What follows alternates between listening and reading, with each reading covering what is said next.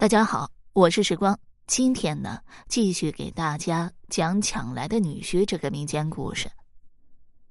当地的民风开放，更有一个奇特的婚俗：姑娘若是看上谁家小伙，只要小伙尚未婚配，那是可以直接抢到家里成亲的。这石静柔呢，也是临近午时才知道父亲干什么去了，没想到自己还没动手，爹爹就已经行动起来。一想到马上就要和心仪的罗公子共度一生，石静柔高兴的晕乎乎的，来不及考虑太多。整个下午，她都躲在房里精心的打扮着自己。在满堂红彤彤的灯笼下，罗启被不由分说的套上大红喜服，被人强摁着脖子与石静柔拜了堂，随后便被送入了洞房。众人开始勾筹交错，推杯换盏。石大宽更是乐得脸颊绯红，大胡子一颤一颤的。弟兄们轮番给他敬酒，他都来者不拒，一股脑的喝了下去。相比于前厅的热闹，后院新房里安静的，连根针掉地上的声音都能听得到。罗启一脸郁闷的坐在桌前，看着那一对大红的龙凤喜烛发呆。直到现在，他的脑袋还有些发懵呢。午后，他刚离开铺里，走进了一条巷子，就被一帮人蒙上头掳了来。开始，他还有些惊慌，心道：“这些绑匪啊，真是眼拙！镇上那么多富人不抓，偏要来抓我这个穷酸书生。要赎金的话，我反正是一文钱都拿不出来。”现在他才明白，感情这些人抢他，不是为了钱，而是要来成亲呢。可是自己已经定了亲了，虽然自己和林小姐从未谋面，但他也不能做那陈世美，辜负了林家小姐。当晚面对娇艳欲滴的新娘，罗启不敢抬头，垂着脸，毫不犹豫的表明了自己的态度，坚决要回家去，否则不惜以命相拼。说完，罗启将脸转向一边。竟带着女土匪咆哮如雷，然后将他一刀给剁了。可他并没有等来想象中的狂风暴雨，屋子里反而陷入死一般的寂静。良久之后，石静柔才悠悠道：“公子，请勿介怀，这事儿怪我爹没有打听清楚。你放心，今天这事儿不作数。谁要敢说出有损公子清誉的话，我石静柔第一个不放过他。”罗启愣住了。这事儿对女子的名节损害更大吧？怎的这石小姐一点没为自己考虑，反而还反过来安慰她这七尺男儿呢？他正要对石小姐致谢，石静柔已经拉开房门出去了。片刻之后，喜静一身铅华又换回素装的她折了回来，对手足无措的罗启说道：“走吧，趁现在大伙儿都睡着了，我送你回去。”漆黑的山道上，石静柔拎着灯笼，大踏步的在前面走着。罗启紧赶慢赶，才能追得上他。山谷里寂静的让人害怕，只有那树上夜宿的鸟儿被二人的脚步声惊醒，扑棱棱的飞向远方。一如石静柔看似平静，实则纷乱至极的内心。他多么希望这条路没有尽头啊！就让他和罗公子就这样一直走下去。今晚本是他的洞房花烛之夜，可能这一生他都不会再拥有这样的夜晚了。二人一言不发，就这样一前一后，默默的走着，直到天边泛起了第一抹朝霞，二人终于回到了镇上。石静柔深情的看了罗启一眼，转身飞奔而去，而罗启则带着劫后余生的喜悦，对着他的背影深深一揖，以示感谢。回到山寨，石大宽听说石静柔放走了罗启，咆哮的声音惊动了整个山寨。自从他脱离江湖纷争，创立了这山寨，便带着弟兄们老老实实的种地狩猎，再没做过违背良心之事。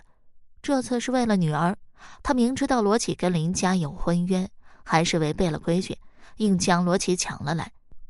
这在当地可是要遭人唾弃的。石静柔可不怕他爹发飙。待爹爹骂得口干舌燥，他才送上一碗茶，劝道：“爹，我知道您心疼女儿，可强扭的瓜不甜。罗公子的心不在这里，咱也不能强求，不是？可你都这岁数了，好不容易看上个男人，你还放他走了？我的傻闺女啊，你一定会后悔的。石大宽扯着嗓子直嚷嚷：“啥这岁数啊？我这岁数怎么了？”这话石静柔可不爱听了，梗着脖子就要跟他爹扯上。石大宽见女儿毛了，立马闭嘴，不敢吭声。石静柔也就就坡下驴，安慰着他爹：“行了，这事咱以后啊别再提了。你要再提啊，就是败坏了女儿的名声。罗公子那里啊，也不许再去骚扰人家了，不然我跟你急。”说完，他就打了个大大的哈欠，进房补觉去了。石大宽无奈，只得出去告诫大家，以后再不能议论这事了。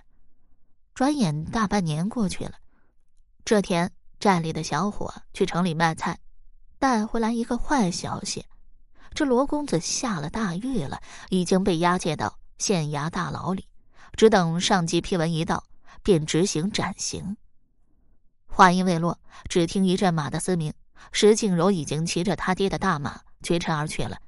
待石静柔飞奔至县城，已是傍晚时分，一群百姓还聚集在城门处不肯散去。